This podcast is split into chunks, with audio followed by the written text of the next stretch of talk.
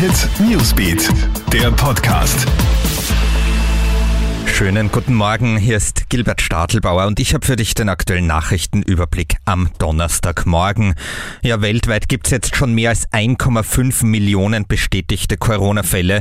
Diese Marke wurde am Abend überschritten.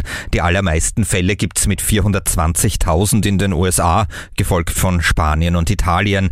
Wegen der unterschiedlichen Testquote und der hohen Dunkelziffer lassen sich diese Zahlen aber nur begrenzt vergleichen.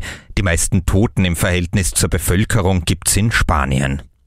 Homeoffice sollte bei uns auch nach Ostern beibehalten werden. Dieser Appell an die Firmen kommt jetzt von der Wirtschafts- und der Arbeiterkammer sowie Wirtschaftsministerin Margarete Schramböck. Wo es möglich ist, sollen Mitarbeiter bis mindestens Ende April in Homeoffice bleiben. Diese Maßnahme leiste einen wichtigen Beitrag zur Bekämpfung der Pandemie, heißt es. Ja, jetzt haben alle offenbar genug Klopapier und Seife. Aus Deutschland wird gemeldet, dass sich diese Produkte in den Supermärkten jetzt stapeln. Momentan wird um 30 Prozent weniger Klopapier und um fast 50 Prozent weniger Seife verkauft als üblich. Nach den Hamsterkäufen zu Beginn der Corona-Krise ist das auch nicht besonders verwunderlich. Und bei Snapchat hat es am Abend eine Panne gegeben. Der Online-Dienst ist für mehrere Stunden ausgefallen. Inzwischen sollte aber alles wieder funktionieren, teilt das Unternehmen mit. Einen Grund für die Panne nennt Snapchat nicht.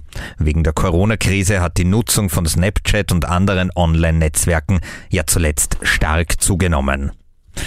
Das war der Newsbeat Podcast. Aktuelle Infos gibt's bei uns auch stündlich auf Krone Hit, außerdem online auf KroneHit.at, unter anderem in unserem Corona Live-Ticker.